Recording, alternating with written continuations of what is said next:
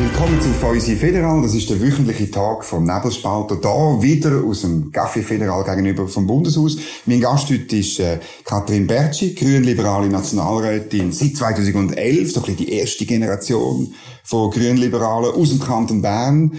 Ähm, Ökonomin vom Hintergrund in der Wirtschafts- und Abgabenkommission. Ähm, willkommen. Es ist ein bisschen früh am Morgen, darum trinken wir ein Glas Wasser. Ich bin ehrlich gesagt ja. ein bisschen froh darum. Ähm, aber schön sind Sie vorbeigekommen und wir können ein bisschen über die Session reden und über das, was jetzt dann kommt, die Abstimmungskämpfe. Es war eine teure Session gewesen, kann man jetzt überall lesen. Zusätzliche Ausgaben für die Prämienverbilligung, für die Armee, für Heizungsersatz, für grüne Technologien, jeweils in Milliardenhöhe. Ähm, ja, woher kommt das Geld? Ja, also zuerst danke vielmals für die Einladung. Merci. Ähm, es war eine teure Session.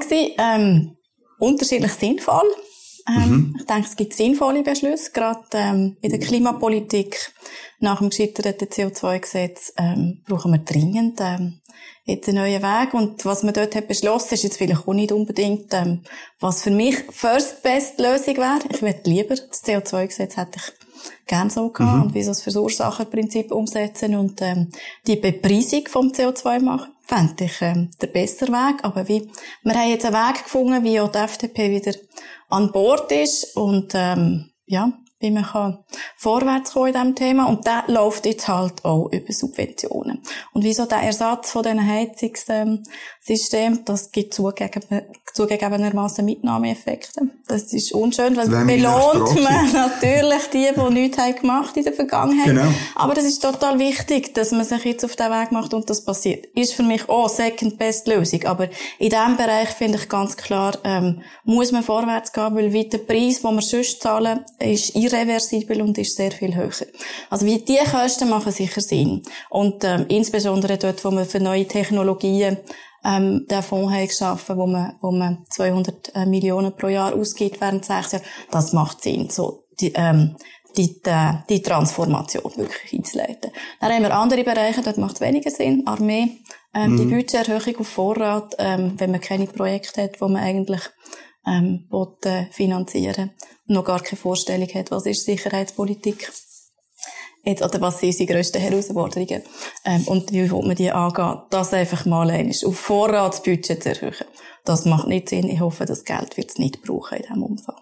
Jetzt bleiben wir gerade rasch bei dem, weil das VBS sagt ja immer, es gibt drei Berichte, da hat es ganz viele Projekte drin und es gibt Serien, die reif sind und von dem her, das stimmt gar nicht, was Sie und auch Lusus Linksgrün behauptet, es ist eine Erhöhung auf Vorrat. Also gut, man hat, ähm, in der Debatte hat man durchaus mitbekommen, dass nicht klar ist, wo das Geld soll herfließen und ähm, ob das sinnvolle Projekte sind, ähm, alle zusammen. Ähm, ich bin nicht als, ich bin sicher eine Kritikerin ähm, von der Armee, aber ich gehöre nicht zu denen, die die Armee abschaffen. Ja, aber nicht mit, also, mir wäre nicht äh, klar geworden, ähm, dass das Geld in diesem Umfang sinnvoll mhm. kann eingesetzt werden Das ist für mich eine Budgeterhöhung auf Vorrat, die sie in diesem Umfang nicht braucht. Natürlich haben wir eine andere Ausgangslage, wir haben eine andere Themenkonjunktur, man ist geneigt, jetzt geht voreilig in die Sicherheit ähm, zu investieren, aber man sollte sich schon mhm. noch gut überlegen, ähm, in welche Richtung. Also, welche Projekte mhm. wirklich Gut, Sinn machen, was dann wieder. Wenn es dann in der Armeebotschaft ist, kommt es ja. dann mit konkreten Projekten, ja. dann könnte man immer noch Nein sagen. Natürlich, okay. werden wir ähm, mhm. unter Umständen machen. Mhm. mhm. Je nachdem, ob es sinnvoll ist oder nicht. Mhm. Aber ähm, wir machen das so in anderen ähm, Positionen immer, die auch nicht ihre Bildung auf Vorrat erhöhen. Also wie macht man eigentlich nicht? Finde ja, ich unüblich. Tut man fast. Aber nicht, wenn es ähm, eigentlich keine spruchreifen mhm. Projekte gibt. Mhm. Noch zum anderen Thema. Ich meine, dort hat es eine tolle Studie gegeben vom, vom Institut für Schweizer Wirtschaftspolitik in Luzern, die gezeigt hat, dass es nicht nur einen Mitnahmeeffekt gibt bei diesen Heizungsersatz, sondern dass am meisten alleinstehende, vermögende, alte Paar ähm, also, also Paar ohne Kind davon profitieren. Ja, durch das sind Hausbesitzer, oder? Ja, aber das ist natürlich Und verrückt. Selbstverständlich, aber genau dort wollen wir halt, schlussendlich haben wir den Effekt auf die gesamte ähm, Volkswirtschaft oder die gesamte Gesellschaft, wenn wir nicht ähm, die Klimaziele erreichen. Und darum muss man leider auch die ähm, unterstützen, mhm. den Weg zu gehen. Man könnte sie verpflichten. Oder? Man kann auch einfach ein Heizungssystem verbieten. Das ist wie so die Politik, die halt ähm, in der Schweizer Kultur nicht ähm, mhm. sehr gut ähm, ankommt oder nicht mehrheitsfähig ist. Ähm, und auch nicht die ist, wo eigentlich jetzt wir Grünliberalen mhm. haben wollen gehen. Wir hätten gern, wir, wir machen gerne über Anreize. Mhm. Hat jetzt nicht so funktioniert. Ja, jetzt CO2 ja, jetzt ist das halt, ähm, Staatsetatismus, ein Programm, das ich nicht super finde, aber es ist mir lieber als nichts zu machen. Und dort unterscheiden wir mhm. uns sicher jetzt in der, in der Beurteilung. Für mich ist das klar Second Best. Okay, ähm, ja. Aber es ist nicht die Lösung, mhm. die wir, oder, mhm. ich würde bevorzugen. Ähm, mir ist aber wichtig, dass wir dort trotzdem vorwärts kommen mhm. und die Heizsysteme eben saniert werden mhm. oder ersetzt werden. Und ähm, das ist mir lieber, wir finanzieren dort mit, als es wird nicht passieren. Aber ja, mhm. es profitieren dort die Leute, die jetzt lange nichts haben gemacht mhm. und das sehr wohl selber könnten finanzieren mhm. teilweise. Und im anderen Teil, wo es um die Technologien geht, da hat man kürzlich können lesen, dass die entsprechende Firma, wo so, es geht um Carbon Capture and Storage, dass die im privaten Markt 60 Milliarden aufgenommen hat, private Gelder. Das ist doch auch. Der Staat muss da nichts machen. Die Privatwirtschaft ist viel weiter. Das sagen auch anerkannte Klimaforscher, wie der Herr Knutti kürzlich in der Sonntagszeitung. Der Staat muss das Geld nicht in die Hand nehmen, noch zusätzlich. Das wird, also, ist möglicherweise davon. Mhm. Ich finde es trotzdem, ähm, also es ist halt der Weg, den das Parlament so hat beschlossen, nach dem Scheitern vom CO2-Gesetz, und es ist offensichtlich der Weg, der mehrheitsfähig mhm. ist, dass man so investieren. Mhm. Ob es das zusätzlich noch braucht, ähm, Mhm. Ja. Und eine Kritik bei dem Gegenvorschlag ist auch, dass man, oder Ziel, tut man festlegen auf 2040, 2050. Und die Massnahmen, die zwei wichtigsten Massnahmen, die sind auf 10 Jahre oder 12 Jahre, mhm. oder? Ähm, und dann wird man vermutlich auch noch nicht bei den Zielen sein. Mhm. Und dann ist das Nächste dann, dass man dann vielleicht gleich Verbot macht oder, oder, oder mehr andere, andere Einschränkungen macht. Also warum macht man nicht Manchmal habe ich als Journalist das Gefühl, man will nicht die Massnahmen, die wirklich wehtun, will man nicht, noch nicht bringen. Oder? Also, wir wollen sie ja bringen. Sie sind einfach nicht mehrheitsfähig gewesen. In Und der Vergangenheit. Also, Sind's denn? Ich hoffe sehr. Also, ja. wir können nicht, es gibt keinen anderen Weg letztendlich als CO2 bepreisen und Verursacherprinzip mhm. umsetzen, mhm. externe Kosten internalisieren. Das ist der Weg, den wir gehen wollen. Im Moment, ähm, hat er noch nicht funktioniert. Mhm. Ähm, ist ähm, nicht sehr gut breit im Parlament. Ähm, er hat nicht verhebt von der Bevölkerung. Ähm, ist aber der Weg, wo andere Länder, also wo, wo man international wird müssen gehen. Das ist einfach das günstigste. Das ist am effizientesten. Und man hat sich jetzt nicht für den effizientesten Weg entschieden in der Vergangenheit. Ähm, ich hoffe, dass wir ähm, den noch umschwenken können. Ähm, Mhm. Also, aber für mich ist wie das Wichtigste, dass wir die Ziele erreichen. Mhm. Und wenn es jetzt ein bisschen teurer kommt, dann ist das zwar ähm, ungünstig, aber ist trotzdem wichtig, ähm, dass wir es erreichen. Äh, Obwohl es effizientere Massnahmen gibt. Mhm. Ja, das CO2-Gesetz. Jetzt aus liberaler Sicht ist ja das CO2-Gesetz gescheitert, weil es eben gleich noch Subventionen drin hat und Umverteilung und so. Darum haben auch wir es kritisiert oder andere Liberale haben es kritisiert. Und jetzt macht man nur noch Subventionen. Die andere Variante wäre gewesen, man hätte eine liberale Klimapolitik entworfen. Emissionshandel zum Beispiel, wo auch funktioniert. Wir sind froh, ist die FDP jetzt dabei, oder? Und hat man, ähm, ja, hat man einen Weg, wo sie jetzt wiederum mitmachen. Ähm, wo möglicherweise wieder scheitert, weil es wieder Subventionen sind. Ich hoffe, es wird gelingen. Ja. Es muss gelingen. Warum gibt es keine rein liberale Klimapolitik? Ein wirklich ein, ein, eben ein Emissionshandel funktioniert wunderbar, wo man ja dann den Absenkpfad festlegen kann, wo, wo die Emissionen immer teurer werden, wo die Marktteilnehmer nachher wissen, aha, wenn ich jetzt nicht investiere in grüne, in, in saubere Technologien, dann werde ich ein riesen Problem bekommen, vielleicht noch zwei, drei Jahre geht's, aber nachher so, warum, warum bringt man das nicht? Auch die FDP nicht und ihr auch nicht ist in der Politik extrem schwierig, das zu beschließen. Wir haben sehr wohl solche Ansätze und Ideen gebracht, aber wir, also wie in der Kommission, ich bin übrigens ja nicht in dieser Kommission, ja, ja, also ja, wir reden hier nicht um, über mein Fachgebiet, genau. ich habe mich auf andere ähm, ähm, Fachgebiete spezialisiert. Ähm, man hat keine Mehrheiten gefunden für diese Ansätze. Das ist in der Vergangenheit oder in den letzten Jahren hat einfach die Subventionspolitik ähm, dass man noch ausgeht für gewisse Branchen, mhm. hat ähm, Überhand gewonnen. Und das ist ein Weg, da kann man gehen, der ist weniger effizient, der kostet mehr, er hat aber auch Wirkung. Mhm. Und das ist offensichtlich der Weg gewesen, wo politisch mehrheitsfähiger mhm. ist. Ich bedauere das mhm. auch. Ich hätte lieber die reine Lehre. Ähm, sie wäre effizienter und kostengünstiger. Und Sie sind ja auch eine Kritikerin von Subventionen. Aber nicht hergebracht, ja. oder? Ähm, es ist politisch nicht mehrheitsfähig. Es ist aber nicht an uns Grünliberalen, wo es scheitert. Das sicher zuletzt. Ja, aber, aber Sie kritisieren Subventionen eigentlich immer. Sie sind gestartet da in Bern als Kritiker von der Landwirtschaftssubventionen, haben dort auch äh, gekämpft, äh, dagegen Fehlanreize äh, zu beseitigen und so weiter. Ich meine, da, ja, jetzt sagen sie einfach, ja, wir machen halt mit, weil es nichts anderes gibt. Es ist wie, im Klima haben wir eine andere Ausgangslage. Ähm, es ist dann irreversibel, was wir anrichten, und, ähm, wir müssen unbedingt die Klimaziele erreichen. Und wenn es wie im einen Weg nicht, ähm, funktioniert, dann wollte ich ganz dringend der andere. In der Landwirtschaft haben wir ein bisschen eine andere Ausgangslage, ähm, dort subventionieren wir sehr viel, mhm. ähm, wo schlussendlich, ähm, den Effekt hat, dass wir uns weg vom Markt bewegen, zum einen, und die Qualität nicht unbedingt steigt, weil die Innovationskraft nicht gehemmt wird in der Landwirtschaft. Und die Prozesse sind nicht dermaßen, also, die Irreversibilität ergibt sich genauso aus den Subventionen, die wir auszahlen, die nachher zu einer zu einer landwirtschaftlichen Produktion führen, die sehr intensiv mhm. ist und sogar noch biodiversitätszerstörend ist. Also wir investieren dort in eine Biodiversitätszerstörung mit diesen Subventionen.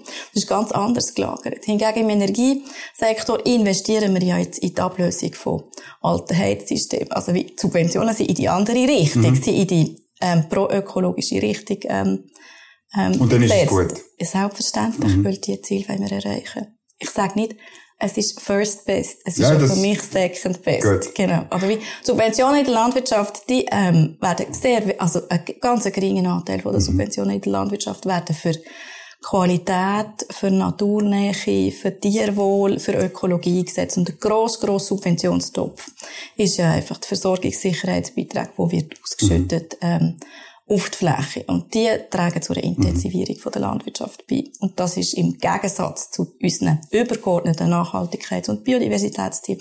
Und jetzt in der, in der Klimapolitik ist es anders. Dort tun wir den Grossteil der Subventionen, die sind ja sehr zielgerichtet.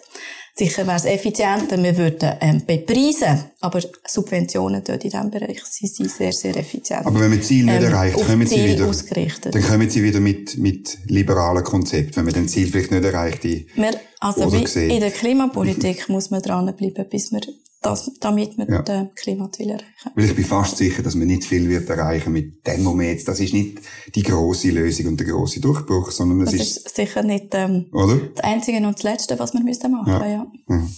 Jetzt schauen wir ein bisschen führen ähm, und, und gehen in ein Dossier, wo ihres ist. Aber es ist, merci trotzdem, dass man, weil es ist, ich meine, es ist prägend gewesen, der Sommersession. Und jetzt gehen wir richtig in den Abstimmungskampf. Verrechnungssteuer, sehr technische, ähm, technische Vorlage, ähm, Abschaffung von der Verrechnungssteuer auf inländische Obligationen. Wahrscheinlich auf der Straße weiß gar niemand, was eine inländische Obligation ist. Und, und gleich ist es eine wichtige, äh, eine wichtige Vorlage. Sie setzen sich dafür ein, oder, dass man das stricht. Wie, wie verkauft man das? Ja, es wird äh, nicht einfach, aber also ich finde, es gibt sehr gute Argumente. Was wie die Problematik ist, ist, ähm, dass Gegner argumentieren einfach mit Steuerausfällen. Genau. Und wieso 800 im, Fahr Millionen, ja, im Fahrwasser von den bisherigen ähm, Steuerabstimmungen. Und ich finde, die ist ganz anders gelagert und ähm, eigentlich eben sehr sinnvoll. Man wird das müssen erklären, wer wo spart und dass es dynamische Effekte hat. Es wird jetzt argumentiert, wieso zum Zeitpunkt, wo wir das einführen, haben wir schon gerade mal einen Steuerausfall von 200 Millionen Franken. Mhm. Haben wir nicht, weil das Parlament hat die Vorlage entscheidend verbessert. Man tut nur auf neue Obligationen mhm. Verrechnungssteuer abschaffen und nicht auf bisherige, wie ursprünglich ist vorgesehen vom Bundesrat. Das hat, äh, das ist sehr sinnvoll, weil die, die, die alten Obligationen Verrechnungssteuer auszunehmen, hat wie keinen Effekt ausgelöst, oder? Hat volkswirtschaftlich überhaupt nichts ausgelöst. Sprich, diese Steuerausfälle kann man sich sparen. Und jetzt auf den neuen, wenn wir das aus, auf, ausnehmen, ähm, hat es natürlich ähm, verschiedene positive Effekte. Wir holen das Geschäft zurück. Das ganze Geschäftsfeld ist primär auf Luxemburg ausgewandert. Firmen, die sich häufig im Ausland finanzieren, aber gerade öffentliche Körperschaften, Gemeinden, ähm, mhm. Energieunternehmen, die sind fast gezwungen, sich in der Schweiz ähm, ähm, zu finanzieren für grosse Infrastrukturvorhaben. Und was natürlich dann ist, wenn sie die Verrechnungssteuer auf diese Obligationen haben, die sie rausgeben, das macht sie teurer. Also sie haben dann höhere Zinskosten. Mhm. Und genau bei diesen Zinskosten kommt man oben ab, wenn sie in Zukunft äh, Verrechnungssteuer befreit sind. Und dort ergibt sich dynamisch sehr einen positiven Effekt, selbst wenn die Zinsen sollten steigen. Es ist jetzt vorgerechnet worden, wenn auch die Zinsen steigen, dann sind die Ausfälle noch sehr viel höher. Mhm. Natürlich haben wir Ausfälle, Steuerausfälle von insbesondere Anleger im Ausland, wo ähm, die Verrechnungssteuer nicht zurückfordern, aus verschiedenen Gründen, auch weil sie es vergessen. ähm, wie die Ausfälle gibt, die steigen auch mit den steigenden Zinsen. Aber wir haben das Gegenstück von, dass wir umso mehr Zinskosten einsparen bei, den, mhm. bei den öffentlichen Körperschaften. Ähm, auch wenn die Zinsen steigen, oder? Ähm, spart man Kosten und man hat das ganze Geschäftsfeld wieder in der Schweiz. Und äh, es gibt eine Kosten-Nutzen-Analyse vom Bundesrat, wo schon vorher die ursprüngliche Vorlage hat aufgezeigt, ähm, ist positiv ähm, für unser Land. Und wenn wir jetzt sogar noch nur die neuen ausnehmen von der Verrechnungssteuer, die neuen ausgegebenen Obligationen, dann wird es noch positiver mhm. sein. Und es gibt Berechnungen, die zeigen, dass ähm, die öffentlichen Körperschaften bis 200 Millionen Franken Zinsen können einsparen mit dieser Änderung. Sprich, auch der Steuerzahler wird entlastet, mhm. letztendlich. Das ist jetzt alles sehr sachlich, aber die Gegenseite sagt einfach, ich habe es heute Morgen noch nachgeschaut, es profitieren nur Oligarchen, Konzerne und ähm, Steuer, wie heißt Steuerkriminelle. Ja. Und ich glaube, im Abstimmungskampf wird es nur um das gehen, oder? Ja. Die Gegenseite wird, wird das einfach sagen, es stimmt alles nicht, es profitieren. Und, meine, die Verrechnungssteuer auf, auf, äh, auf, auf unseren ähm, äh, Zinserträgen, die bleibt ja erhalten, oder? Mhm. Da sehen wir, äh, man tut die Ausländer bevorteilen und die Inländer müssen weiterzahlen. Ich, ich also, sie werden das versuchen, und ich habe das Gefühl, es wird nicht funktionieren. Okay. Jetzt in dieser Vorlage, weil es ist eben nicht das Gleiche. Und wenn man erklärt, ähm, dass öffentliche Körperschaften ähm, betroffen sind, die öffentliche Hand, die Geld einspart, ist das wie eine andere Ausgangslage mhm. als die bisherige und die Argumentation geht nicht auf. Man kann das nicht jetzt noch ein halbes Jahr bewirtschaften, es sind nur Steuerausfälle. Ähm, man muss die Gegenseite, also was sich dynamisch an Einnahmen ergibt, wird man mhm. schon noch aufzeigen. Aber es ist tatsächlich so, auch ich beobachte, dass Journalisten ähm, sehr gerne ähm, replizieren, was schon gesagt ist mhm. worden ähm, in dieser Thematik. Und einfach einseitig auf die Ausfälle ja. ähm, fokussieren. Aber es gibt sehr wohl ja. eben auch Einnahmen und ähm, die gibt es mittel bis lang, also mittelfristig ist das ein positives ja. Geschäft für die Schweiz. Und ähm, ist so die öffentliche Hand, die letztendlich profitiert und eben nicht irgendwelche Oligarchen. Weil dort ist ja dann immer die Frage von der ähm, Moral ähm, bei, der, bei der Steuererklärung. Und wie, die Frage ist eigentlich jetzt nicht betroffen, weil wer will Steuern hinterziehen? ähm, kann das jetzt schon. Aber wie, das ist nicht legal. Ähm, und wir können jetzt nicht die Moral vermischen mit diesen volkswirtschaftlichen mhm. Effekten. Wir haben das Problem, dass es absolut nicht attraktiv ist, ähm, Firmen und öffentliche Körperschaften in der Schweiz zu finanzieren, weil wir die Verrechnungssteuer mhm. haben auf den Obligationen. Tun denn, äh, also letztlich müssen die Körperschaften halt auch etwas sagen, oder? Also die, die ja. in der Regel von der SP oder von der Grünen dominierten Städte müssen halt etwas sagen zum Thema Verrechnungssteuer. Da bin ich dann gespannt, ob sie es machen.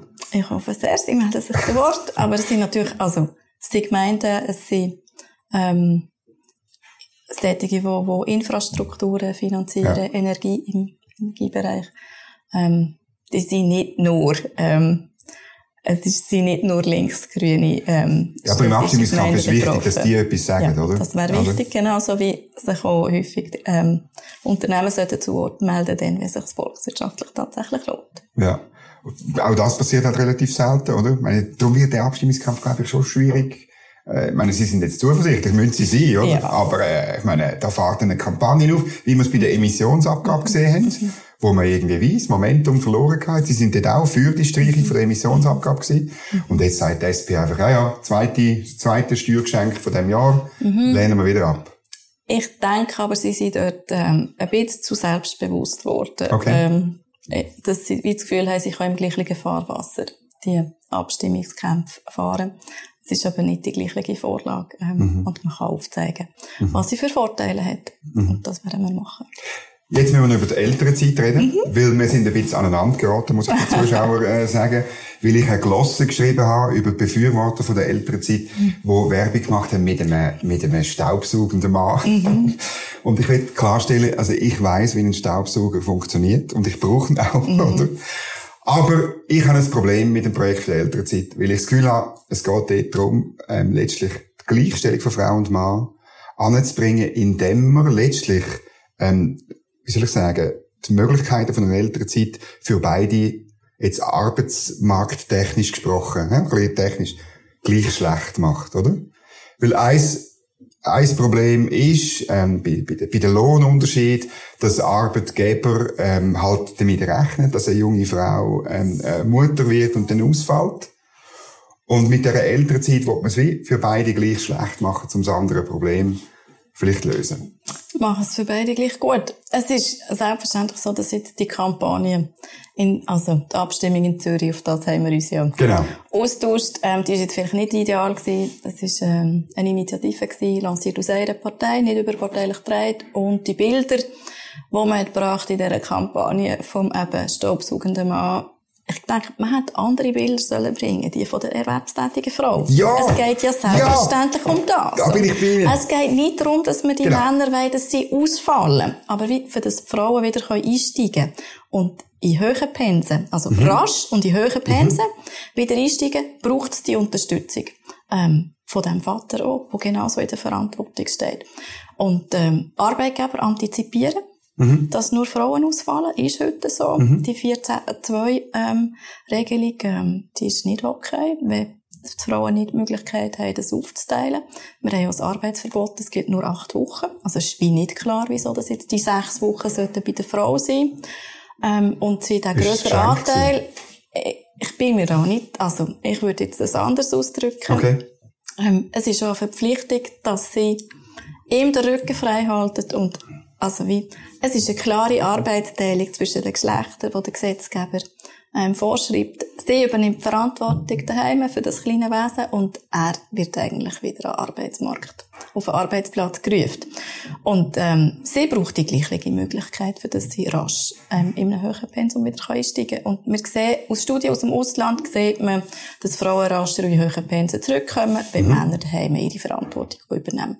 Und Arbeitgeber ähm, antizipieren heute, dass Frauen ausfallen, ergo fallen sie nachher da. Also es ist wie die selbsterfüllende Prophezeiung auch.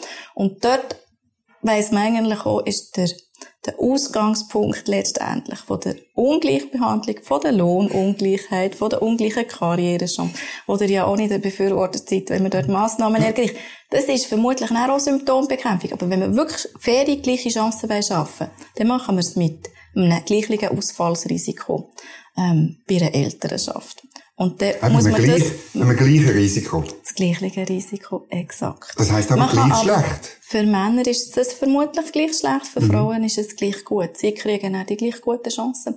Und ähm, das, ähm, also finde ich total ein liberales Konzept, dass beide Geschlechter gleiche Verantwortung gezogen werden und die gleichen Chancen haben, ähm, wieder auf einen Arbeitsplatz zurückzukehren. Und man weiss, wie Frauen kommen nachher rascher und in höheren Pensen wieder zurück und das refinanziert natürlich ähm, die Ausfallszeit. Aber was wir heute haben mit diesen 14.2 ist ungleich auf Geschlechter verteilt, führt auch dazu, dass sich das Rollenmodell ähm, einspurt und ähm, einfach nachher fortgesetzt wird. Und dann kommen Frauen sehr lange nicht oder in, in sehr tiefen Pensen zurück. Wir sehen ja, wie die haben sehr viel tiefere Erwerbspensen nachher. Und also, es ist für mich ein Modell, wenn ihr mal meine Vorstöße anschaut, ähm, wir haben das immer gekoppelt an die beidseitige Erwerbstätigkeit. Also wie Elternzeit für beide gibt es nur, wenn man erwerbstätig mhm. bleibt. Also wenn die Frau erwerbstätig bleibt, wieder einsteigt, dann kriegt der, der Vater mhm. ähm, die Elternzeit, sonst nicht. Also es ist wie die Koppelung, dass sich das eben, dass das einen volkswirtschaftlichen Effekt hat und ähm, beide können Unbedingt. weiterarbeiten. Weil äh, schlussendlich haben wir ja auch noch ähm, ähm, netto zahlende Eltern haben und nicht nur Nettobezüger mhm. wie den Eltern haben. Und ähm, das ist ein ganz wichtiges Instrument, dass, ähm, dass wir das Ausfallsrisiko gleich verteilen. Ja. Aber denn wenn Sie jetzt ein Problem lösen, und ich, ich kann erkennen das, dass das sachlich gerechtfertigt ist, aber Sie wollen ein Problem lösen, wo wir erst haben, seit wir eine Mutterschaftsversicherung haben. Vorher ist es ist privat. Alternative. Ja, dass es Privatsache ist, ob man Kinder und wie man sich organisiert. Also es ist schlussendlich und, wie nicht Privatsache, letztendlich, wenn wir investieren in Ausbildungen, ähm, und, ähm, die Leute sind auch nicht erwerbstätig, ähm, weil sie sich nicht organisieren können oder es nicht können finanzieren oder? Und dann fallen sie aus und dann haben wir sie in den Sozialleistungen. Und ich glaube, kulturell, ähm, es gibt Länder, die zahlen keine Elternzeit oder kaum eine Mutterschaftsversicherung. Ähm, wenn man zum Beispiel in die USA schaut, mhm. dort hat man auf dem Arbeitsmarkt ähm, sehr viel weniger Lohnungleichheiten tatsächlich. Ähm, weil die, die müssen dann einfach kündigen, oder?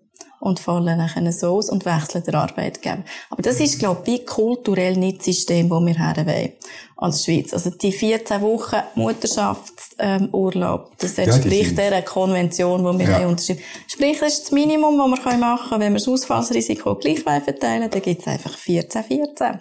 Mhm. Ja, das heisst nicht, dass Männer dann müssen Staubsaugen genau. daheim. Ähm, sie unterstützen aber ihre Partnerin, dass sie wieder, dass sie wieder einsteigen Natürlich. Dass sie höheren Pensum. Und das grösste Hindernis, Sie haben es erwähnt, ist natürlich, äh, kommt einfach nie nicht vor. Jetzt bin ich nicht sicher bei Ihren Vorstößen, weil ich nicht jeden angeschaut habe. Aber ich meine, es gibt wunderbare Studien von der Monika Büttler, die zeigen, das grösste Hindernis, dass der Partner, in der Regel die Frau, wieder einsteigt zu einem höheren Pensum, ist ein Steuersystem, das das bestraft. Warum gibt es keine Volksinitiative von den Grünliberalen, um Progression diesbezüglich ähm, ähm, besser zu machen? Es gibt ein parlamentarisches Projekt, das maßgeblich ähm, ähm, ähm, angeleitet ist von den Grünliberalen ähm, zur Einführung von der Individualbesteuerung. Das ist ähm, weit fortgeschritten. Der Bundesrat kommt mit einer Botschaft. Ähm, im Herbst und genau das holt die Progression vom zweiten Einkommen oben ab, oder? Natürlich kann man Progression abflachen. Das wäre wieder ein. Das wäre viel besser, also. Dass dir das viel besser findet, kann ich nachvollziehen. ist jetzt, glaube ich, nicht das, was mehrheitsfähig dürfte sein. Ähm, ich bin für eine starke Progression dann, wenn wir aber sonst ähm, nicht überall noch zusätzlich ähm, einkommensabhängige Tarife festlegen. Mhm. Ähm, macht man aber gerade bei ja, Eltern, oder? Sobald man eine einkommensabhängige, zum Beispiel Kinderbetreuungstarife hat und schon sehr eine starke Progression finanziert. Und bei der Krankenkasse. Mehrfach und mit. Und genau, genau, dann ergeben sich die negativen Arbeitsanreize, genau. die wir nicht haben mhm. Aber, ähm, sprich, es ist eine Lösung, wie wir nehmen Progression oben ab, insbesondere vom zweiten Einkommen, macht man mit einer Individualbesteuerung. Mhm. Ist man dran. Ist im parlamentarischen Prozess, dürfte gut kommen, der Druck von der Volksinitiative dürfte helfen. Das Zweite ist natürlich Kinderbetreuungstarife muss man auch ähm, unterstützen, ähm, subventionieren, insbesondere bei den mittleren Einkommen, weil das sind genau die, die sonst ähm, wo, wo ähm, volle Tarife zahlen und schon hohe ähm, Steuern zahlen und sonst einfach den negativen Arbeitsanreiz haben. Also Monika Büttler hat ja die Studie gemacht, warum sich Arbeiten nicht lohnt und ein zweites genau. Kind schon gar nicht. Irgendwie das so, ist wie ja. dann, ist nachher, dann kippt es. Wie mhm. sobald man Kinderbetreuungskosten ähm, mhm. hat für zwei Kinder, mhm. plus beide erwerbstätig sind, mhm. ist es in der Schweiz und die also in einzelnen Städten besonders oder in einzelnen Gemeinden besonders unattraktiv ähm, zu arbeiten. Ich würde jetzt sagen, dass ich da mit der Stadt Bern an so einem Ort bin gelandet, wo das genau so ist. Oder im ähm, Kanton Bern wie ich. Ja. Nein, genau. ist, äh, am Schluss ist es dann einfach, man muss ja auch noch, man tut ja eben einen Teil von der Hausarbeit oder einen rechten Teil von der Hausarbeit tut man volkswirtschaftlich sinnvoll auslagern an jemanden, der einem hilft, der vielleicht kommt putzen oder kommt Kinder betreuen oder so irgendwie. Und das kommt ja noch an Kosten dazu, das muss man abrechnen, dann die zusätzlichen Steuern und die zusätzlichen Kosten, eben, die man hat, weil man in einer höheren Einkommensklasse ist und das zusammenzählt, funktioniert nicht. Und ich meine, ich komme ursprünglich aus dem Kanton Schweiz, oder? Und die ersten paar Jahre habe ich mir mal ausgerechnet, oder? Wie der, Grenz, wie der ja. Grenzsteuersatz halt im Kanton Schweiz, mhm. der flacht irgendwann Mitte 30 Prozent mhm. ab, mhm. oder? Mhm. Und in Bern geht er einfach weiter bis ja. 45. Und irgendwie zum Beispiel ein gesamtschweizerischer maximaler Grenzsteuersatz zum Beispiel. Oder zum sagen, irgendwo ähm, ist das Prinzip, und das finde ich, das ist so ein wichtiges liberales Prinzip, dass sich Leistung soll lohnen. Und darum ist bei 45 Prozent mhm. lohnt sich's nicht mehr. Mhm. Nie, oder? Ich finde aber auch, es ist in Kombination, oder? Mit den ja. einkommensabhängigen Tarifen, die dazukommen.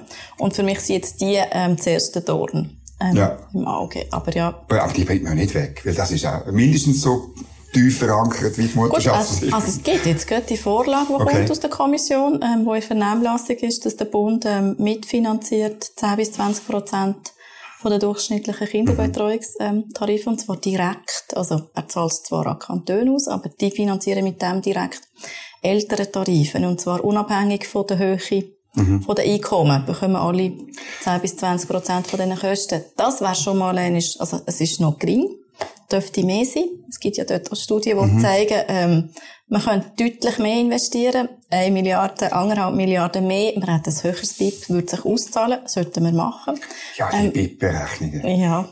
Genau, so wie wir die in, in der, in der Unternehmenssteuerreformen brauchen. Ja. Und, ähm, müssen wir aber ja. auch dort, wo es sich volkswirtschaftlich lohnt, für ja. die Arbeits, ähm, das Arbeitsvolumen ähm, zu erhöhen, dürfen wir sie genauso berücksichtigen. Ja. aber das ist ja, glaube ich, das ist der Ersatz, äh, das Ersatzgesetz für die sogenannte Anschubfinanzierung von der Kinderbetreuung.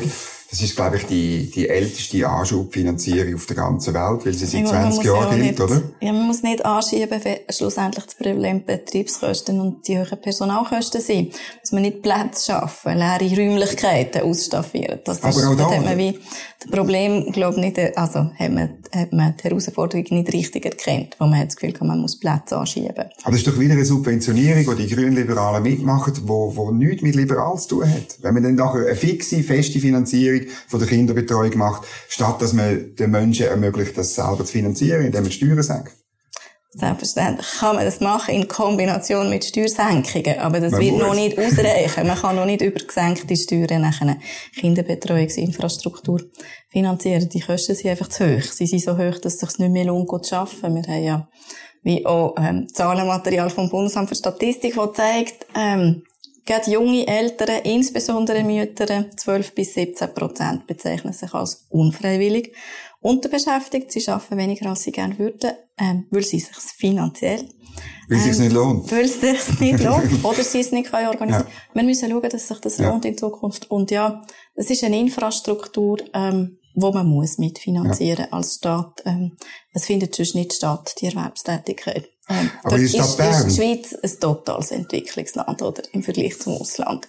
Ist man, ist man nie bei der Finanzierung von diesen Infrastrukturen. Und das sind die Infrastrukturen, die wir in der heutigen Zeit, ähm, brauchen.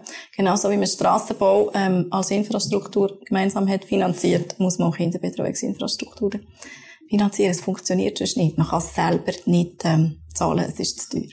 Aber das, das sind sie einfach auf, auf einer Linie von einem Cedric Wermuth, wo am Schluss alles, kann man alles zum Service Public, sein grosses Buch, Service Public Revolution, oder? Man kann dann alles so rechtfertigen, am Schluss alles mit dem Staat finanzieren. Dann sind sie nur noch grün und nicht mehr liberal. Selbstverständlich nicht. Wir sind nicht die, die ähm, sagen, es braucht gratis Kitas. Überhaupt ja. nicht. Aber wie die Tarife sind zu hoch im Moment. Ähm, die müssen oben runter, insbesondere für die mittleren und ein bisschen höheren Einkommen, weil sich dort sonst Arbeiten nicht mehr lohnt. Und das zahlt sich dann für unsere Volkswirtschaft aus, wenn die gehen arbeiten. Weil das sind Fachkräfte, die wir dringend brauchen, die wir auch staatlich ähm, finanziert natürlich auch ausbildet.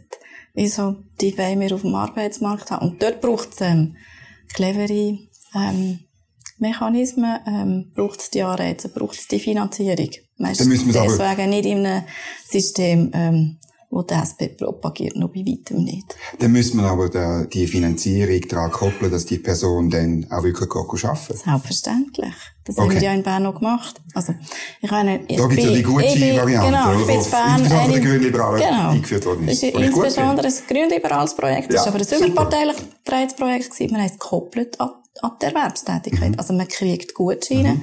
Die Subvention, die wird nur ausgezahlt in Abhängigkeit vom gemeinsamen Erwerbspensum, wo die 100 Prozent mhm. ähm, übersteigt. Das sind genau die Ansätze, die wir vertreten. Das, ähm, das Gegenstück im Bundeshaus bei der Elternzeit ist eben, Elternzeit gibt's nur bei beidseitiger Erwerbstätigkeit. Also wir finanzieren nicht Ferien oder Pausen, ähm, das wird nicht, das ist nicht unser Grundgedanke. Und bei der Kinderbetreuungsvorlage, dort ist auch an, an es hat, ähm, da, es hat einen Grundsatz, es hat einen Antrag drin aus der mhm. Kommission, habe ich gesagt, mhm. Vernehmlassungsvorlage, ähm, wo das koppeln und es gibt Kantone, die können das total einfach umsetzen. Bern wird selbstverständlich koppeln, weil sie das schon gemacht haben. Mhm. Und ich vermute aber, andere Kantone sind nicht in der Lage, das können zu unterscheiden, weil sie die Daten nicht erheben. Mhm.